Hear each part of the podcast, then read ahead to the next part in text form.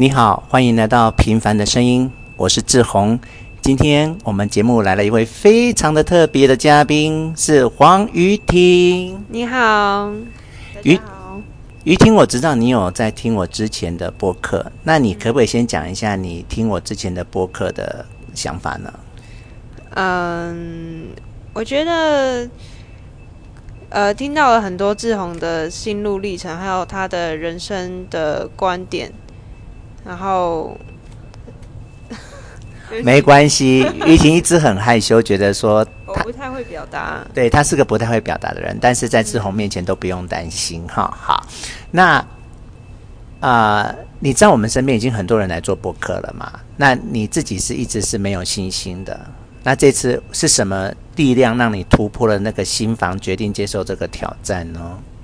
因为想要改变吧，新的一年给自己不一样的期许。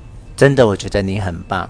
很多事，我觉得你不要去害怕，你就是去面对，然后就去就会学习，然后你就会改变。这样。好，那今天我们要讨论的是一篇文章，你可以跟大家讲一下是什么文章吗？呃，这个叫做《穿过荒野的女人》，然后呃，女主角就是那种传统人家，然后没有受过教育的小孩，然后爸妈。把想要就是借翻身，然后把她嫁给了一个很有钱，可是其实却看不起她的人家。然后后来她借由就是自己的努力，然后嗯，算是找嗯，她算是抚养她女儿长大，然后找到了自己人生的平静。我自己是这样解读的啦。OK，那就文章来说，你在你看你刚看完这篇文章，你喜欢这篇文章吗？其实我觉得有点难过。怎么说？就是他做的改变其实蛮有限的。就是他就是后来因为要抚养女儿嘛，所以他就是读了大学，然后教了书，就是去呃去小学教书，然后。就是勉勉强强的过生活，可是，呃，或许他的人生最大的目标是在抚养女儿长大，然后确实女儿也养得很好，然后也有反馈他给他，然后或许他的人生目标就是这个。那就我而言，看来他是有达到他人生的目标，然后满足平静的，对，对他来说可能是好的。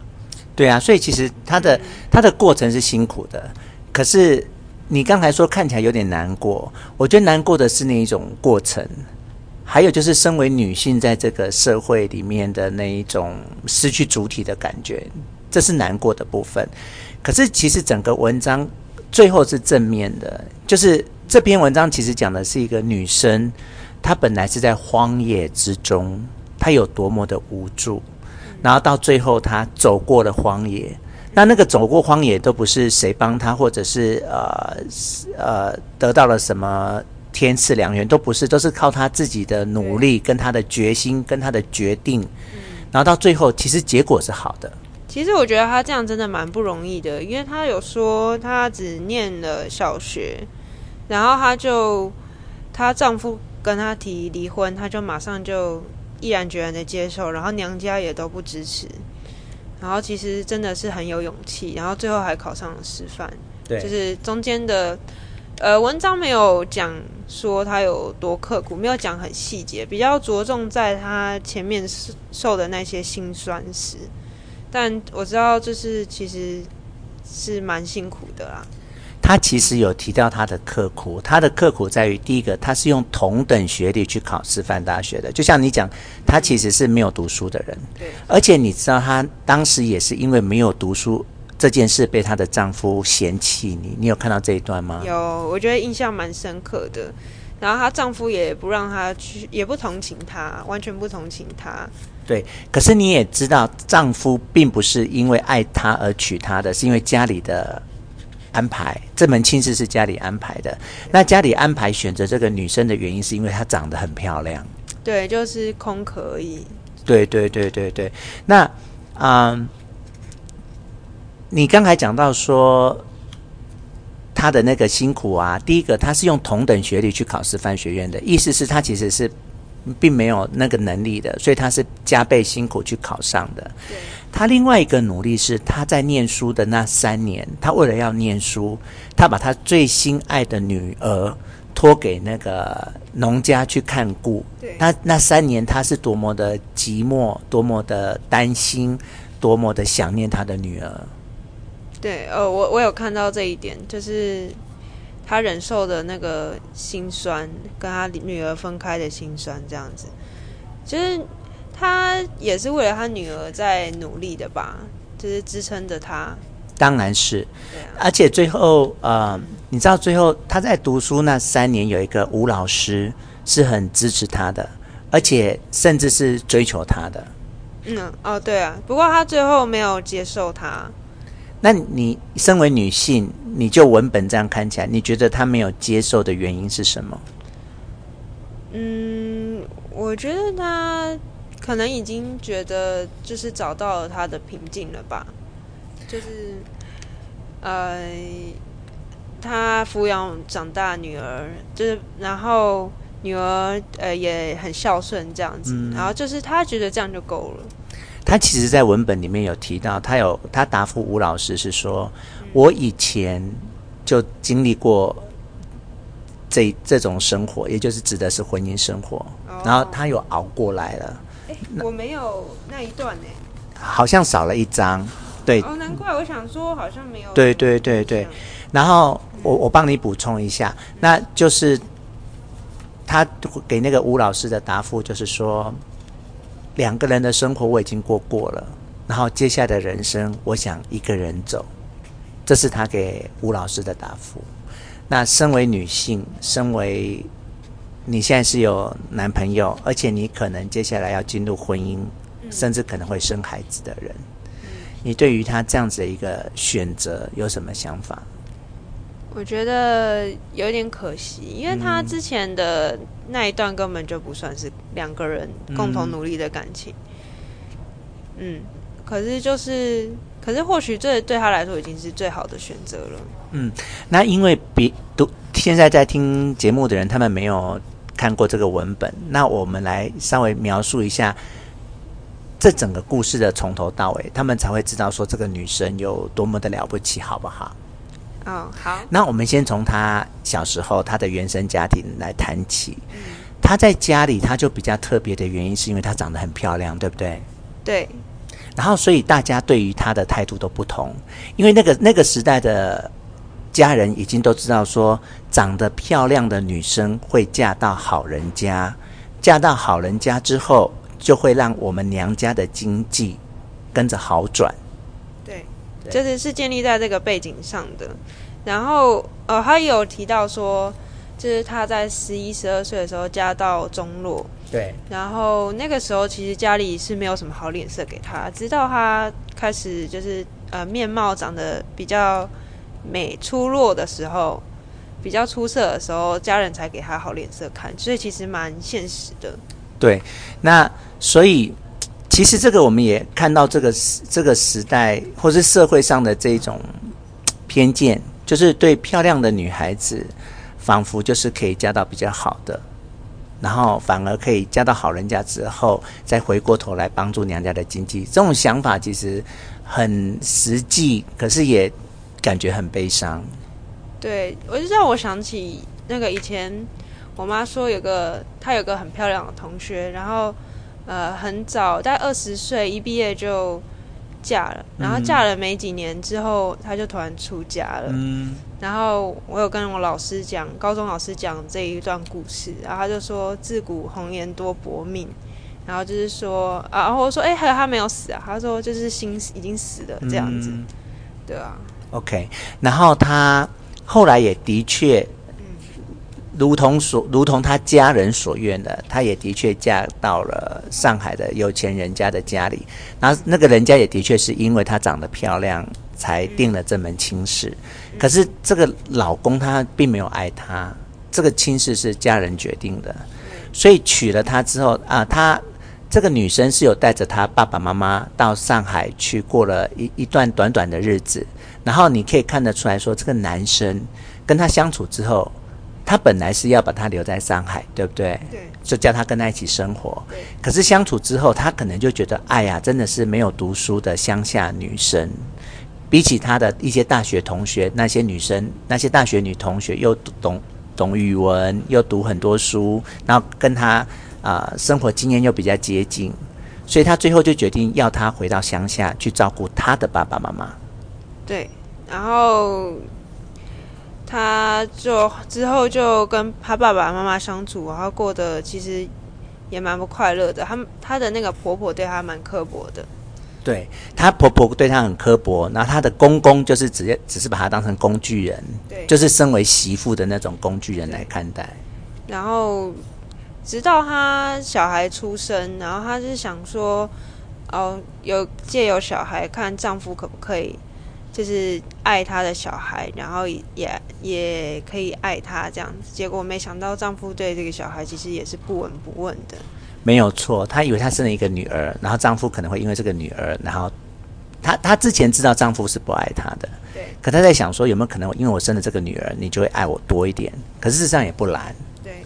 然后，但是这边我们来讨论一个小问题是，她文本中也有提到，如果她生的是儿子。结果会不会不一样？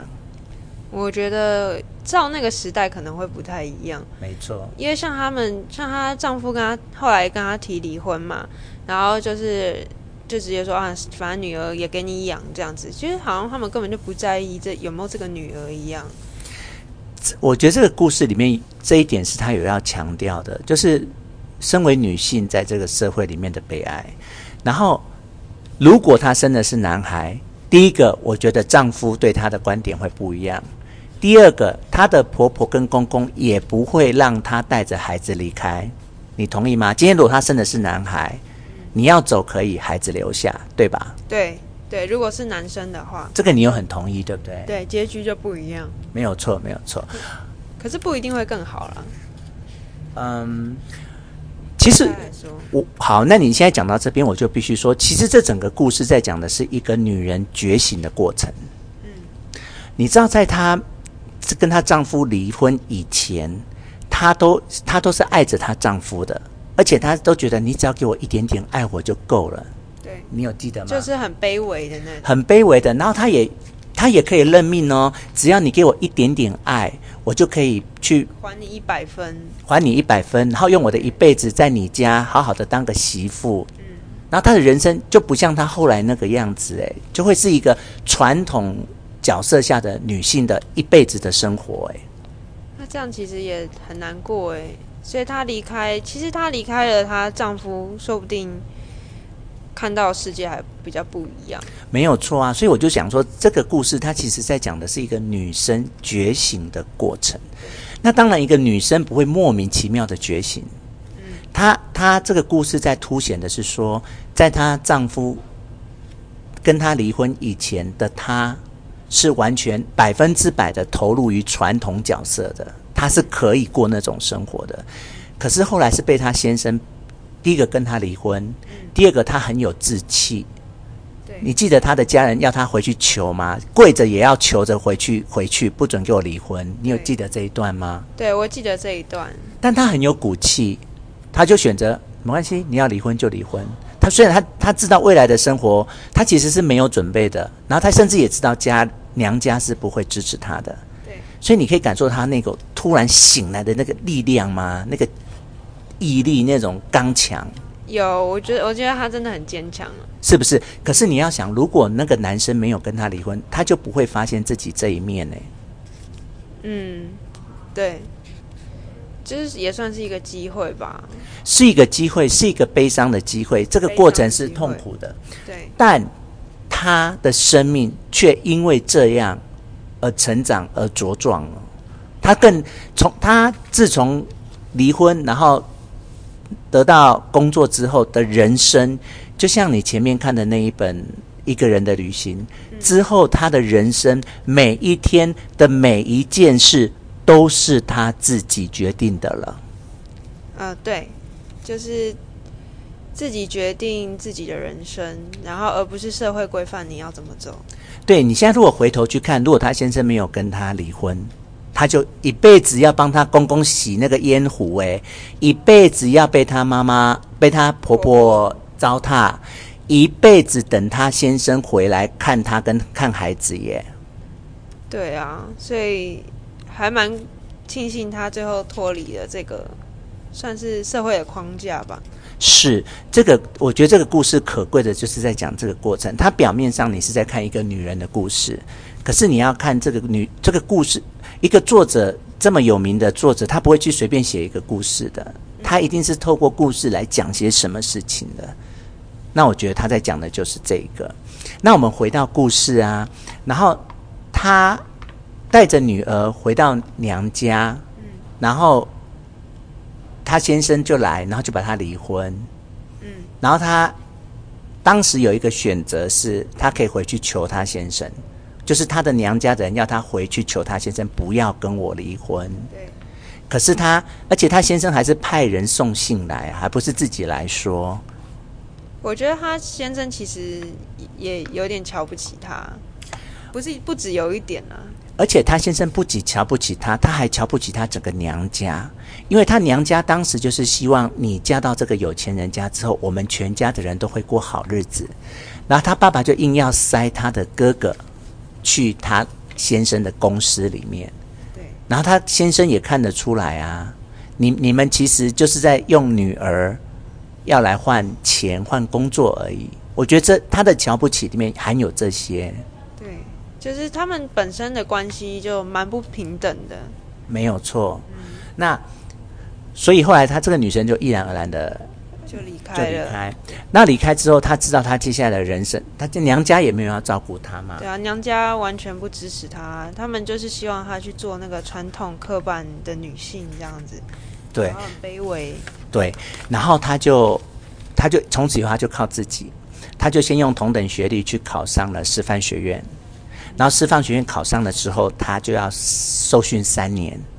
那那三年，他就他他已经有一个女儿了。那他要受训，他没有能力照顾女儿，他就把女儿托给那个农家。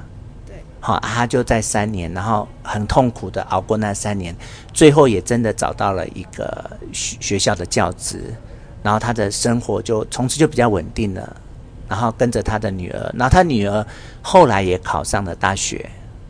对吗？而且这个故事的一开头是用倒叙的，故事的一开头就是讲他女儿准备要大学毕业了。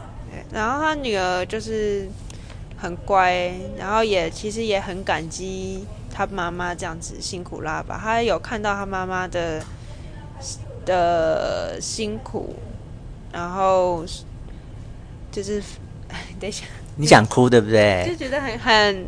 其实就是那女那个女主角后来最后的意义就是就是这样，就是对她来说就是最圆满的啦。是，可是可是就像我们讲，那个圆满里面包含的是他的痛苦，而且他的选择，对对啊，他的决定，他的选择，而且他甚至是后来是可以决定嫁给吴先生的哦，吴老师的哦，可他拒绝哦。对啊，这一点我就比较没有那么明白为什么。就我没有看破他为什么他不接受吴老师的原因，因为我们凭良心说，在一个婚姻里面，你就不是你自己了。你你会保留一些你，可是为了你跟你的配偶，其实或者为了你配偶的家庭，嗯，其实你必须某种程度的去妥协跟让步。呃，对啦，可是他之前的那一种婚姻。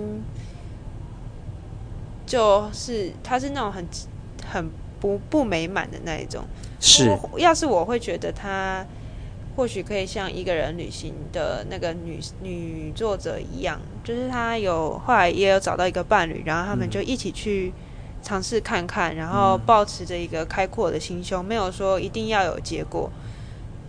对啊，我觉得比较好的结果是他后来可以碰到一个男生是。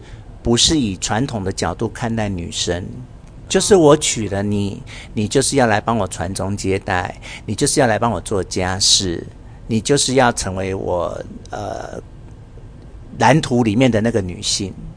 我觉得她已经成长到，就是除非她碰到一个男人不是长这样子的。哦，对啊，或许搞不好她后来就会遇到这样子的人，然后她可能就会接受吧。是啊，可以让她做自己。没错，到文本只做到了她女儿，她把女儿好不容易培养到拉拔到大学毕业这样。那我们不晓得他的人生后来怎么过，可是至少我们可以看到他在故事的最后，他是知足的，他是心情是满足的。对，就是很平静啦。